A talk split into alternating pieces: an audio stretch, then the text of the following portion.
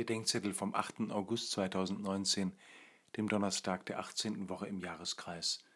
Matthäus 16, 13 bis 20.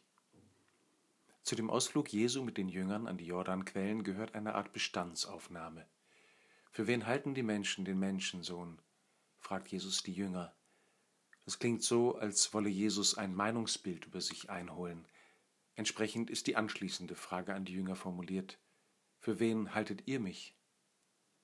In Wirklichkeit geht es jedoch um mehr als nur um die persönliche Meinung der Leute und der Jünger.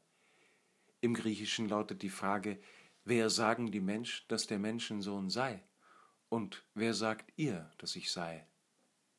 Jesus will nicht nur wissen, was die Jünger von ihm halten oder denken, er will wissen, was sie von ihm sagen. Ich stelle mir vor, Jesus würde mir diese Frage heute stellen, wer sagst du, dass ich bin?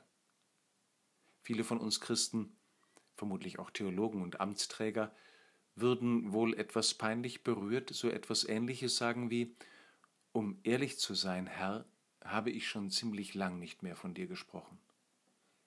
Später wird es hier noch um das anschließende Gespräch oder die beiden Gespräche zwischen Jesus und Petrus gehen.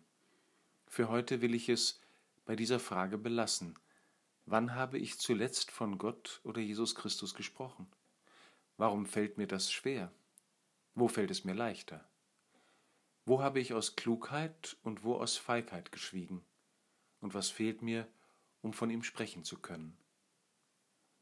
Lehre mich, Herr, das rechte Wort von dir zur rechten Zeit. Lass mich erkennen, wann jemand schweigend nach dir fragt. Mach mich mutig zur Antwort, indem du selbst mein Schweigen brichst. Amen.